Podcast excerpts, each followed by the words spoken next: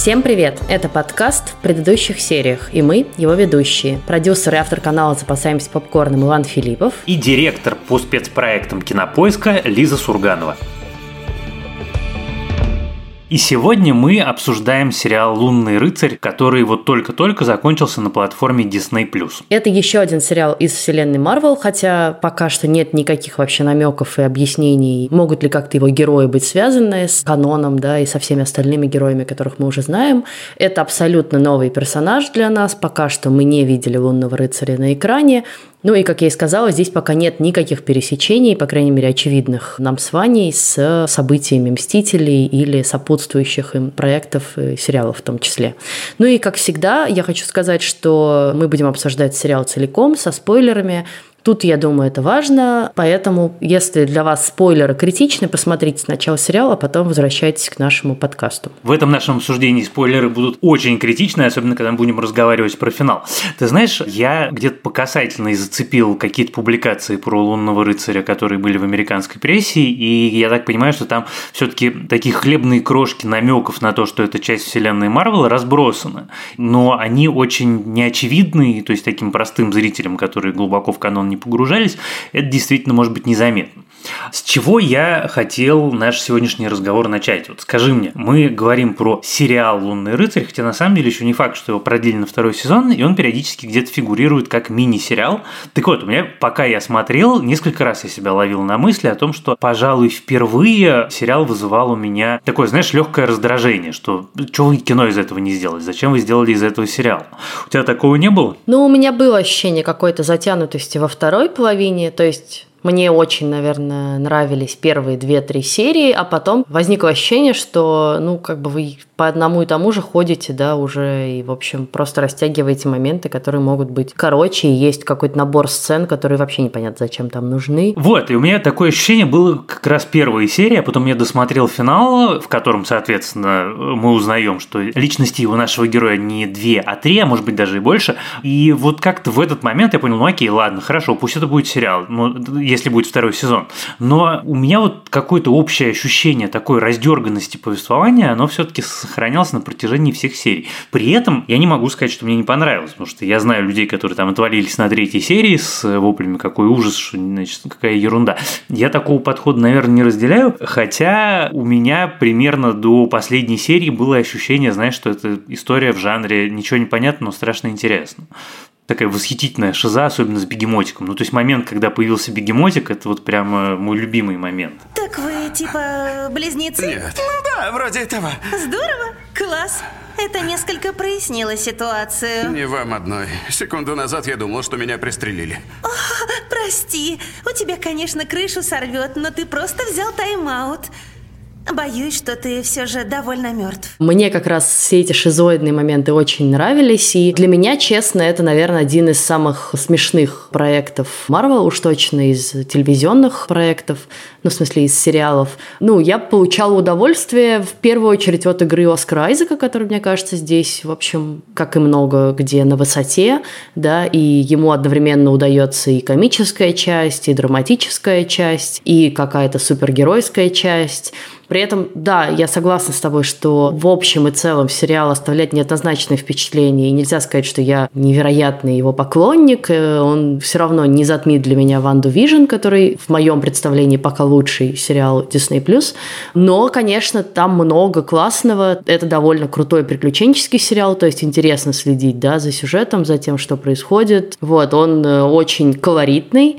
Вот именно то, что там и Древний Египет, и современный Египет, и все это переплетается и одновременно там британский акцент Оскара Айзека, и очень необычный, мне кажется, главный злодей в исполнении Итана Холка все это, конечно, добавляет какого-то шарма ему. И мне нравится очень героиня главная, которая первая теперь египетская супергероиня, к большому восторгу египтян, как я понимаю.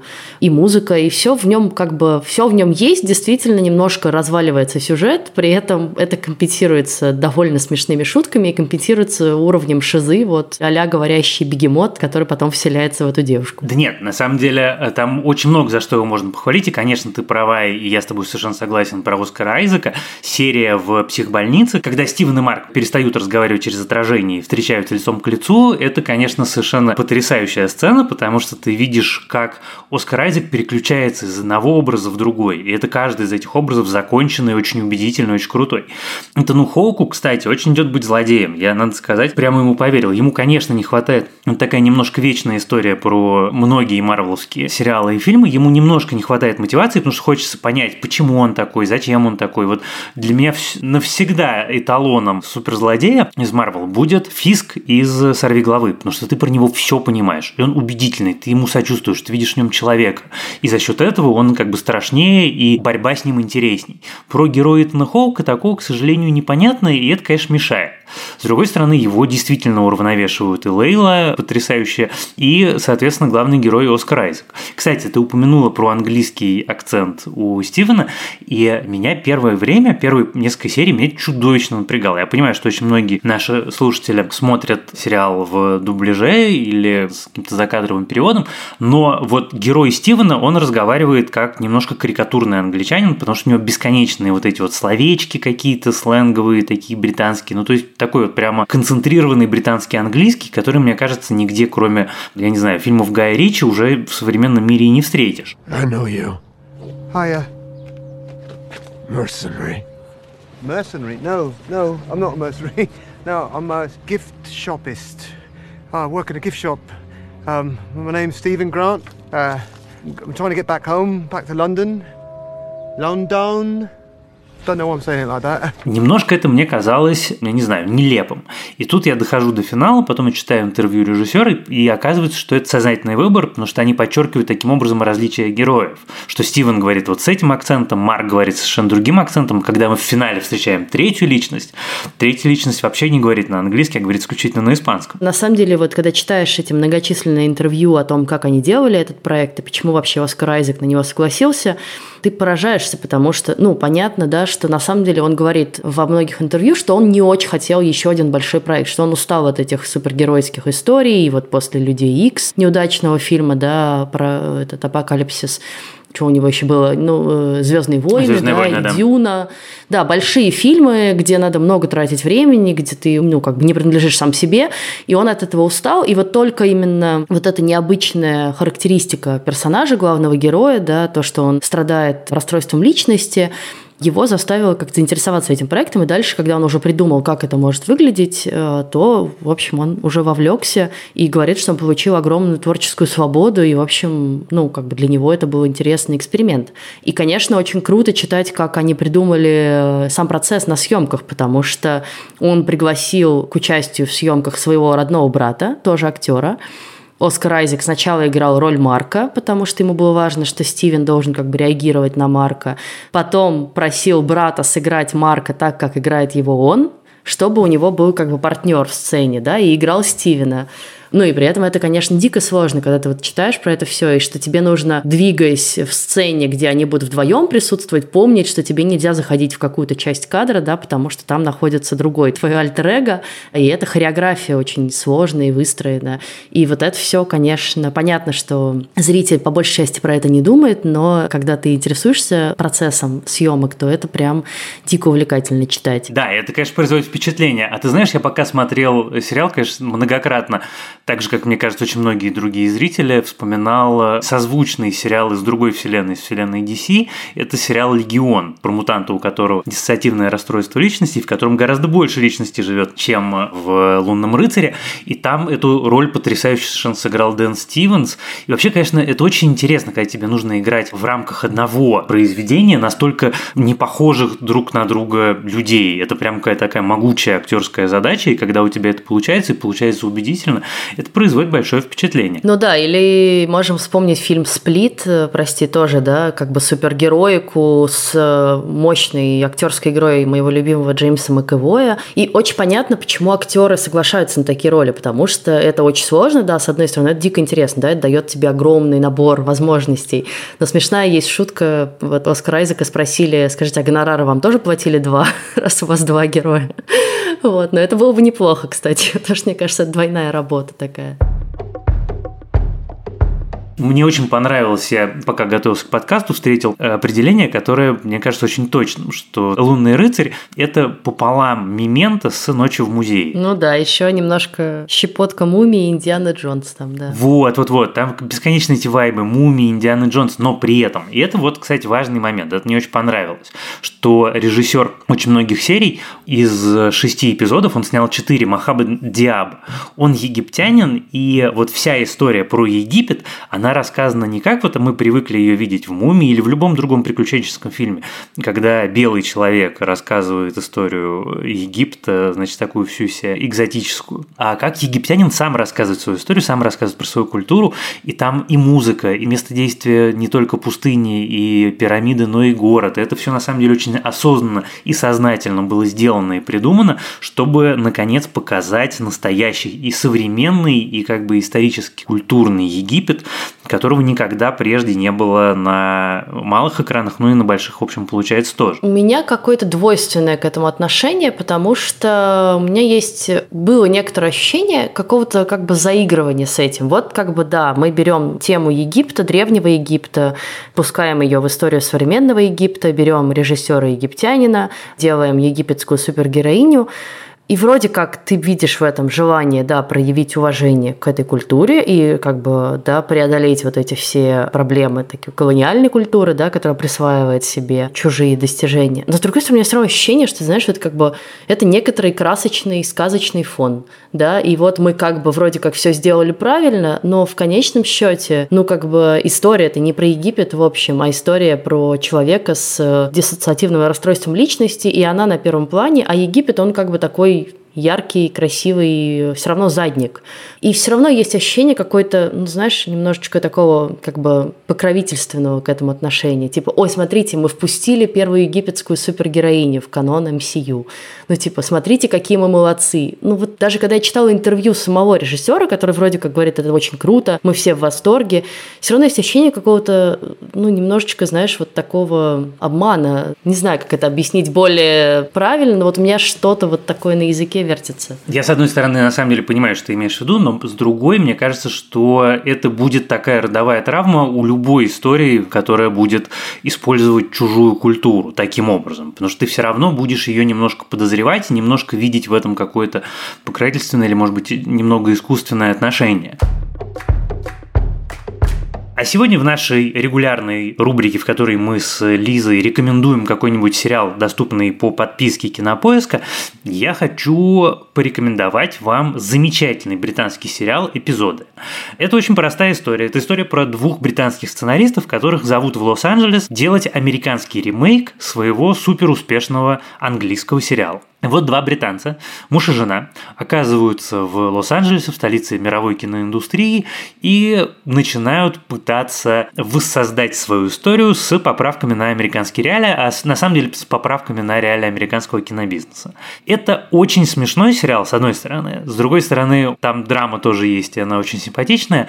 Но самое главное, что он очень на самом деле точный с точки зрения описания того, как индустрия устроена. Понятно, что он немножко карикатурный, по-хорошему карикатурный, то есть он какие-то вещи немножко преувеличивает, приукрашивает, но базово в том, как функционирует индустрия, что за люди принимают решения, какими аргументами они руководствуются, это очень точно показано. А еще, и это, пожалуй, самое главное, это лучшая роль Мэтта Леблана. Принято говорить со времен друзей, но мне кажется, на самом деле даже лучше, чем в друзьях, потому что Мэтт Леблан в сериале эпизоды играет Мэтта Леблана, то есть самого себя актера, у которого пик карьеры остался далеко позади, но который при этом все еще популярный и востребованный, и это дико смешно. Если вы вдруг не смотрели эпизоды, то я вам очень-очень их рекомендую. Да, и этот сериал можно посмотреть в подписке «Плюс» на Кинопоиске. Мне очень понравилось, как сделана финальная битва в «Лунном рыцаре», потому что за счет того, что она парная, что у тебя сражаются одновременно и боги, и люди, и за счет того, что это улица современного Каира, и с одной стороны, а с другой стороны вот эта вот долина пирамид и невероятные тамошние пейзажи, как это получился такой объем, с одной стороны, и масштаб, но при этом она какая-то довольно человечная.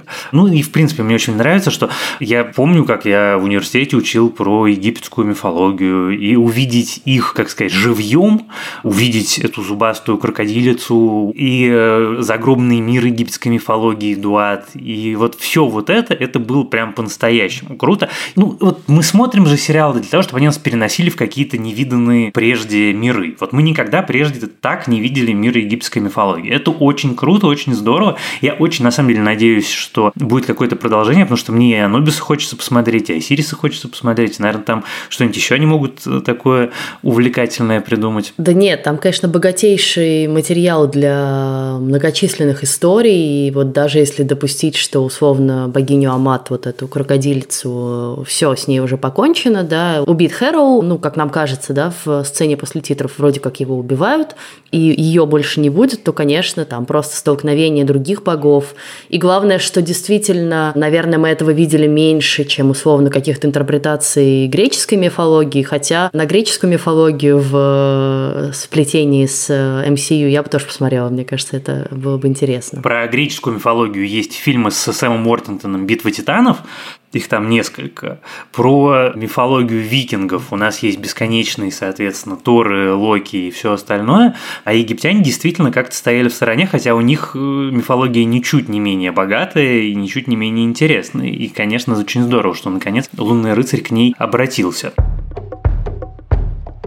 Главный конфликт, он, конечно, очень похож на историю из Minority Report, ну то есть разный подход к правосудию. Ты несешь наказание за поступок, который ты уже совершил, то, как говорит Бог Луны, или наоборот за то, что ты его непременно совершишь, то есть как бы вселенная, в которой предопределено все на свете, и у тебя нету свободного выбора, и тебе суждено обязательно совершить преступление, и ты за него, как говорит Амат, можешь быть заранее, что называется, превентивно наказан.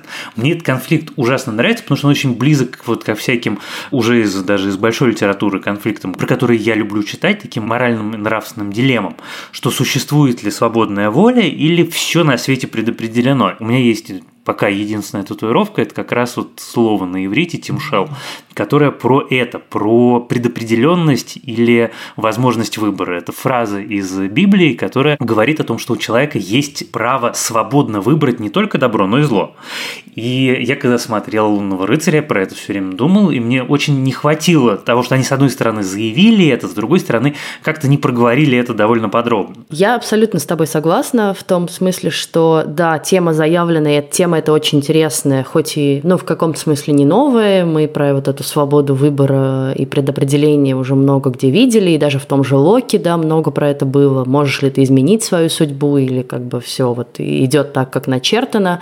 Но я согласна в том, что они это заявили и как бы бросили, и потом уже переключились на более важный для сериала конфликт, вот именно вот этот внутренний конфликт героя Оскара Айзека, э, его травму. Но мне было интересно в последней серии посмотреть на то, как они ну, возвращаются к этой теме и показывают, что боги-то вообще-то сами довольно лицемерные парни. Вот несмотря на то, что у них есть как бы некоторая, у каждого своя идеология, за которую они борются, да, и вроде как это принципы, они не готовы ими поступаться. Вот Амат пытается склонить Хонсу на свою сторону и говорит, давай вместе построим прекрасный новый мир, да, где не будет преступлений, потому что мы всех преступников заранее искореним. Он говорит, нет, я не готов, я за свободу выбора. А потом действительно говорит Марку, убей убей его, убей Амат. И как Марк справедливо замечает, вообще-то, чувак, если мы за свободу выбора, то это мой выбор, убивать его или нет, давай сам. А Амат такая же лицемерка, потому что она проверяет своего главного аватара, вот, собственно, Хэроу, да, выясняет, что он, ну, как бы не подходит по ее вот этой калибровке, и он готов как бы принять наказание. Она говорит, не-не-не, все нормально, зато мы с тобой все сделаем то, что мне нужно. Твои весы неуравновешены. Равновесия нет из-за того, что тебя ждет. Мы должны избавить мир от боли, что я причиню. Я готов подчиниться. Впереди у тебя лишь служение мне. Служение после смерти. Смерть откладывается. Слушай, ну мне кажется, то, что боги коварные, двуличные и всегда имеют какой-то свой собственный корыстный интерес, и очень часто их слова расходятся с делами, на этом же выстроена вся мифология вообще. То есть не только египетская или греческая, но и римская, и скандинавская, славянская, да какая угодно. Мне очень понравилась придуманная история про то, как появились э, разные личности, что это мальчик, который придумывает себе альтер потому что мать обвиняет его в смерти брата, и он не может это выносить, и он придумывает кого-то, кто будет выносить за него, кого-то, кто будет это терпеть, кто будет это преодолевать.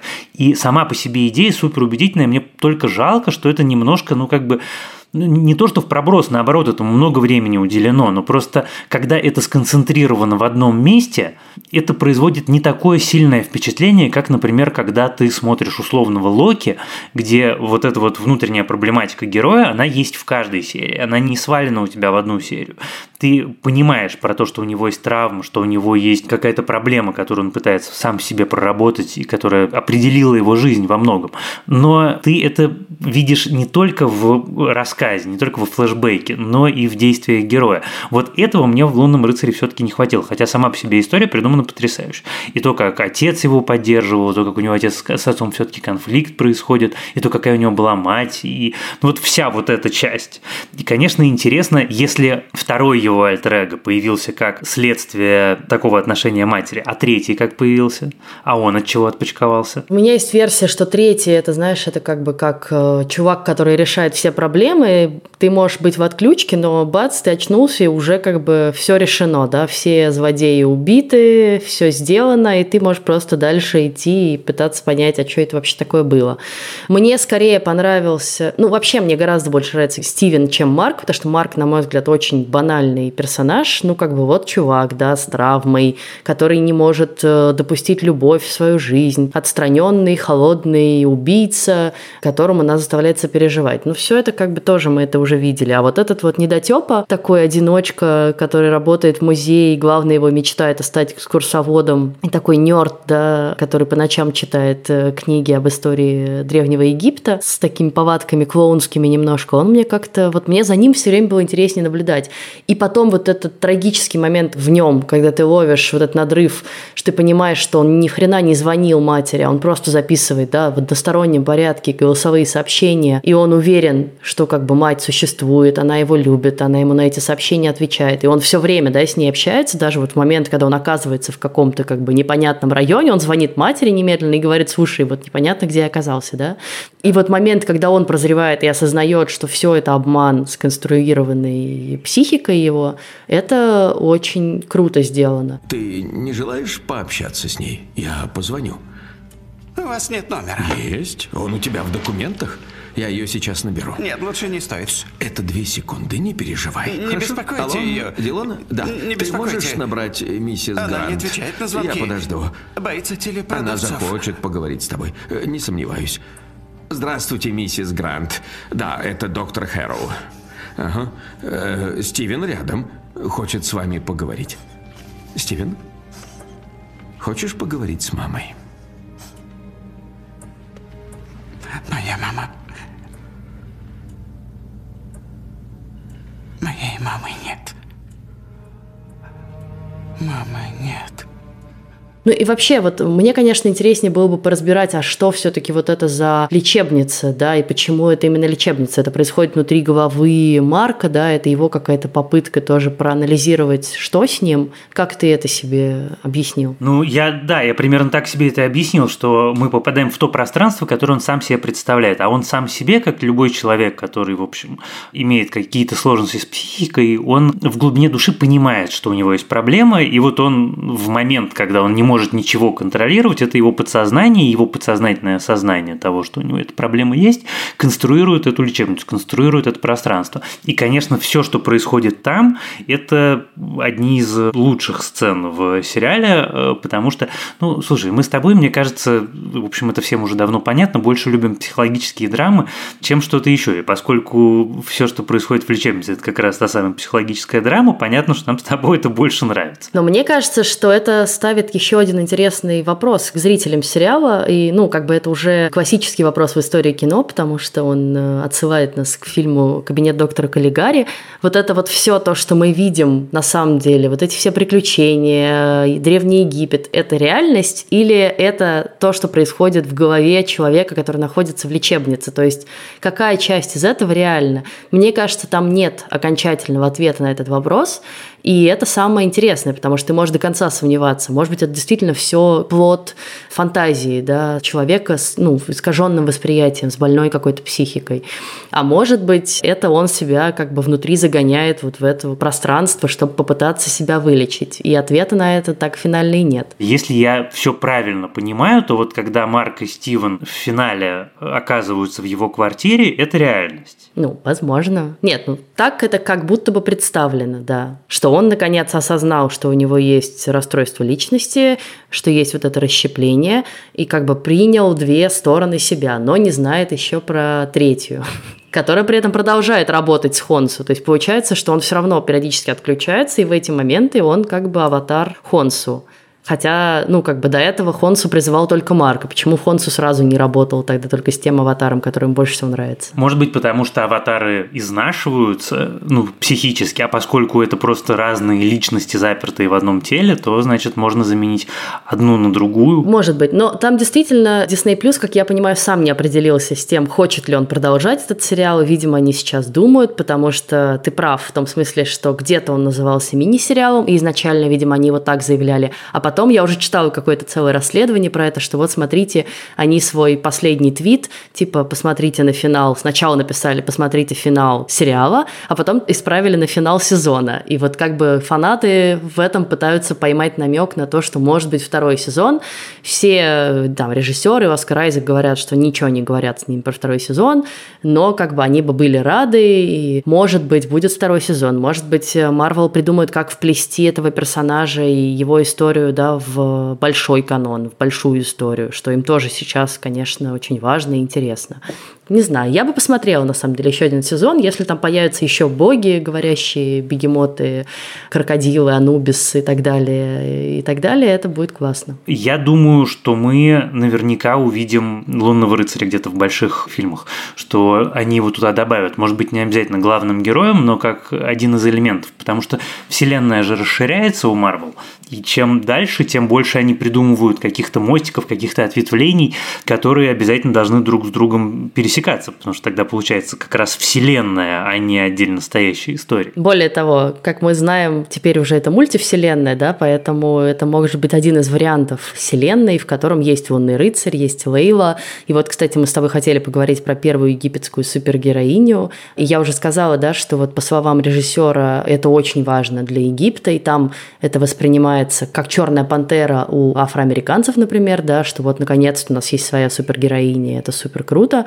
И, конечно, я бы очень хотела посмотреть на нее еще в действии, потому что э, у нее офигенный костюм, и вообще это очень интересный персонаж, да, вот э, супергероиня с этим голосом безумной говорящей э, гипопотамихи смешной в голове, это тоже что-то новое. Абсолютно. И ну, это то, про что мы с тобой, мне кажется, говорили уже сто или тысячу раз, про то, как важна репрезентация, как важно, что люди видят похожих на себя героев на экране, и просто это очередное тому подтверждение. Мне очень нравится ее героиня, мне нравится, как она участвует в битве, как она спасает эту девочку. И, ну и как бы вот все это очень и очень интересно. И мне, ну, опять-таки, это же тоже важно, что она сознательно принимает решение стать аватаром у этой богини. Это не то, что ей навязано. Но временно. Временно, да. Что не то, что она умирает, и, значит, ее жизнь зависит от того, решится она или не решится. Это осознанное решение. Тоже довольно круто. А мы на этом завершаем обсуждение сериала «Лунный рыцарь», который вышел на Disney+.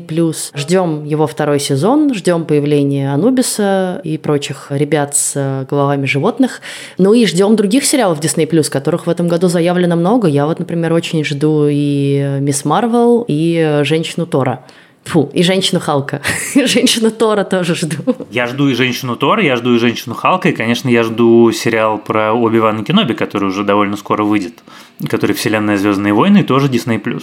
А в следующий раз мы обсудим новый сериал платформы Apple TV+, который называется «Медленные лошади». Это шпионский триллер с Гэри Олдманом, который мне лично очень понравился, и мы с Лизой обязательно обсудим в следующий раз, что у этого сериала получилось, что не получилось, чем он похож на классику британской шпионской литературы, именно на разнообразные романы Лекаре и Форсайта. И вообще, мне кажется, будет нам о чем поговорить. Я в большом восторге от этого сериала. Я очень люблю такие шпионские триллеры. Меня всегда очень затягивает. Я прям еле могу оторваться от этого сериала и очень его вам рекомендую.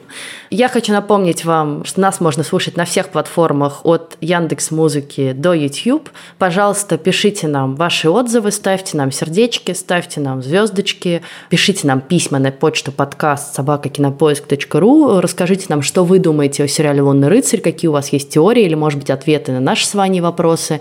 Нам все это очень интересно. Также нам можно писать и с нами можно общаться в нашей группе в Фейсбуке, которая тоже называется в предыдущих сериях. Мы в нее регулярно заходим, читаем ваши посты, читаем ваши комментарии, и нам это всегда очень интересно, и прислушиваемся к вашим рекомендациям. Да, эта группа была на некоторое время в заморозке, но сейчас мы потихонечку начинаем снова открывать новые посты и общаться, поэтому приходите туда, она тоже называется в предыдущих сериях. А с вами были Иван Филиппов и Лиза Сурганова. И, как всегда, помогали нам в записи этого подкаста наш продюсер Лена Рябцева и звукорежиссер Лера Кусто. Спасибо им за это большое. Пока. Пока.